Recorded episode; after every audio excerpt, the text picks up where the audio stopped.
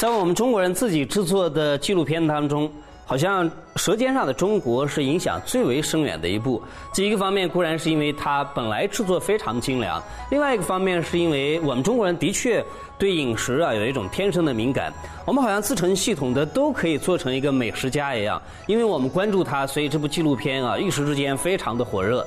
这个礼拜五，呃，《舌尖上的中国》这部纪录片要重新回归到荧屏，我们相信它一定会呃掀起另一次的收视的高潮。那么我们也凑一个热闹，这个礼拜一连三集跟大家介绍几本呃有关饮食文学的书籍。我首先跟大家介绍中华谈吃第一人唐鲁孙先生的《酸甜苦辣咸》这本小集子。通常情况下，如果一个人要写美食的话，我们会发现哦，有两种弊端，或者是两种糟糕的局面。第一种是写着写着就变成了菜谱，教我们怎么做饭。那当然，大部分的人并没有兴趣的。还有一种情况呢，就是写着写着变成了一个炫耀帖，他告诉我们他在什么地方吃了什么好吃的东西。我们看多了之后也觉得非常的无聊。呃，其实写饮食文学呀，写好最重要的，除了他的文笔之外。更重要的其实是他的见识。如果一个人见识浅陋，写出来的东西要么就变成菜谱，要么变成炫耀帖。那么唐鲁孙这位先生呢，他就是非常有见识的一位主。他过去生活在北平，后来解放之后到了台湾，所以对两个地方他的民俗掌故都特别的有了解、有研究。呃，另外一个方面，他有一个特殊的身份哈。他是呃前清的光绪皇帝最宠爱的珍妃的堂侄孙，所以他经常有一些机会可以进入到皇宫大院里面，这是一般的读者跟作者想都想不出来的。所以他进去之后看到了御膳房、寿膳房怎么回事？哎，由他转述出来，我们就知道哦，原来皇宫是这样吃饭的。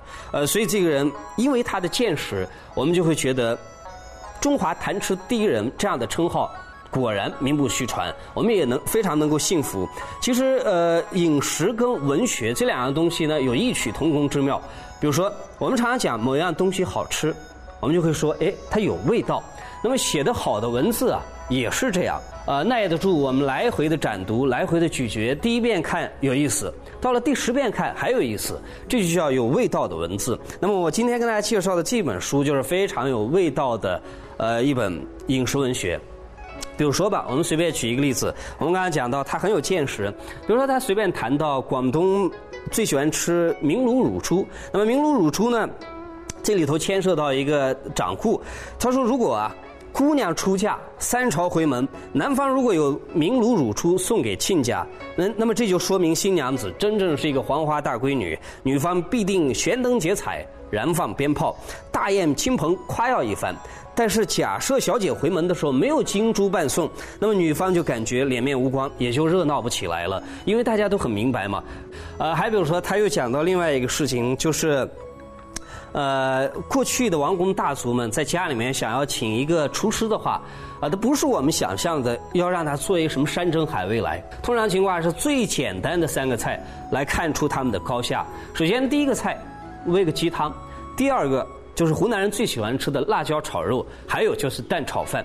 啊，他在这边这样讲，他说呢，首先是让他煨个鸡汤，火一大，汤就浑浊，鱼儿不爽，这表示厨子文火菜太差劲。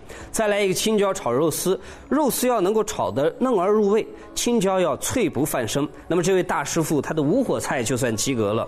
最后再来一个蛋炒饭，大手笔的厨师啊，要先看一看。冷饭生骨如何？然后再炒，炒好了要润而不腻，透不浮油。鸡蛋呢要老嫩适中，葱花也得扁去生葱的气味，才算全部的通过。你看，原来大户人家请厨子是这么个请法。